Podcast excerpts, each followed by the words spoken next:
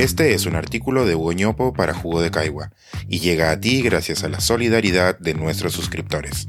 Si aún no estás suscrito, puedes hacerlo en www.jugodecaigua.pe.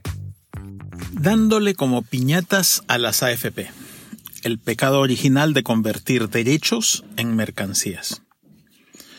En los próximos días debe aprobarse en el Congreso un nuevo retiro de fondos de las administradoras de fondos de pensiones, AFP. Esta sería la sexta norma de este tipo en dos años. Pocas veces he visto un consenso tan amplio entre economistas de diverso tinte ideológico. Si solo uno de los retiros ya era un error, lo que están por hacer nuestros legisladores es un despropósito enorme. Hagámonos una pregunta básica. ¿Qué es lo peor que puede pasarle a un sistema de pensiones? Pues que falle en su objetivo básico de dar pensiones. Y eso es precisamente lo que va a suceder con los millones de afiliados que van a quedar con saldo cero en sus cuentas de capitalización individual. Aprobar un nuevo retiro de fondos de pensiones en este momento tiene varios problemas. Es una medida mal focalizada, porque no beneficia a los más pobres. Contribuye a las presiones inflacionarias, pues con más dinero en algunos bolsillos el consumo se disparará y por lo tanto los precios afecta al mercado de capitales, ya que las AFP tendrán que vender intempestivamente algunos activos y probablemente no consigan los mejores precios.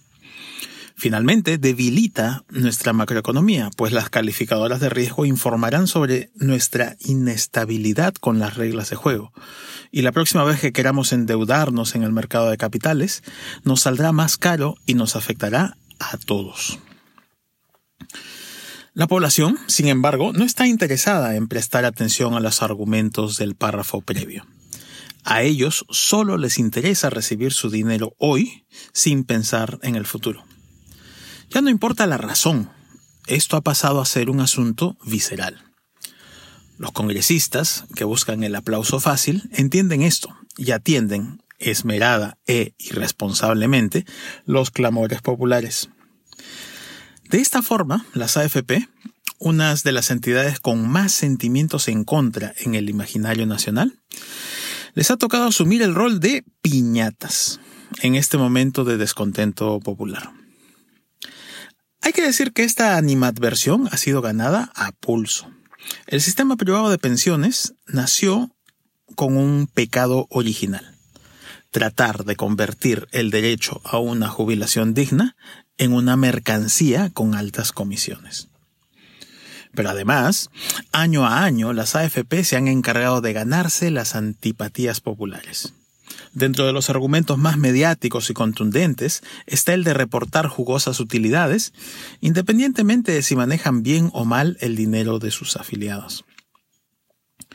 Estamos en un punto en el que el sistema de pensiones necesita reformas radicales e integrales debemos lograr una reforma con la mayor racionalidad posible, priorizando el bienestar de la población y no los negocios de cuatro grupos económicos.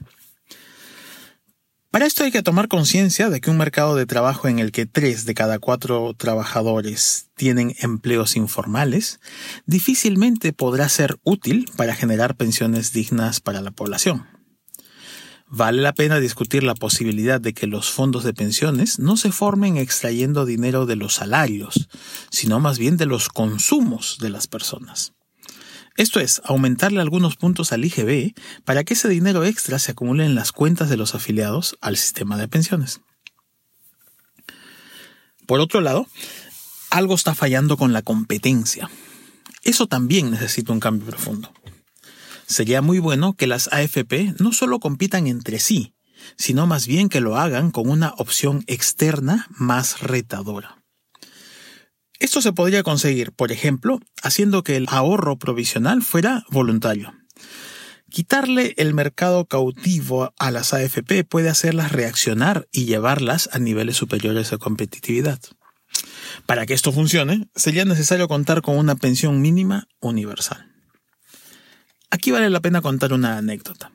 Algunas décadas atrás, cuando el mercado de las tarjetas de crédito comenzaba a operar, los directivos de las compañías en competencia tenían claridad.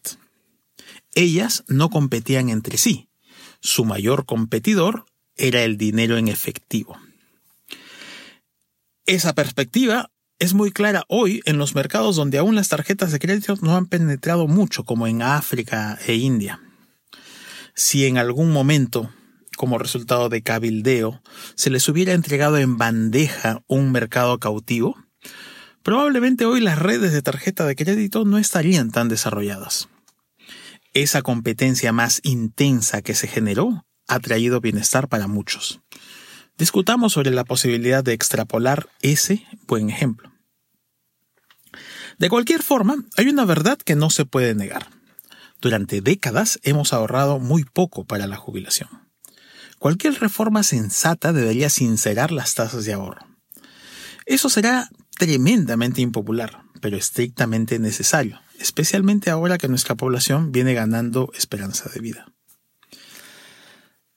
Más allá del nuevo conjunto de reglas de juego que tenga el sistema de pensiones, se necesita un mejor comportamiento de las AFP.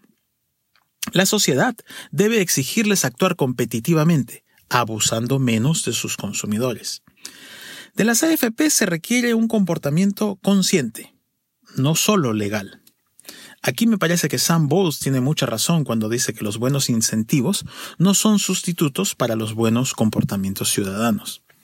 Necesitamos de ambos, no olvidemos a los segundos. Por último, lo que viene pasando con las AFP debería ser una llamada de atención para varios otros negocios que no gozan de las simpatías populares. Bancos, aerolíneas, compañías de telefonía, mercaderes de la educación y la salud, etc. Cada uno se viene ganando legiones de haters por diversas razones. Ojalá reaccionen a tiempo no sea que vayan a convertirse en la próxima piñata. Este es un artículo de Hugo para Jugo de Caigua y llega a ti gracias a la solidaridad de nuestros suscriptores. Si aún no estás suscrito, puedes hacerlo en www.jugodecaigua.pe.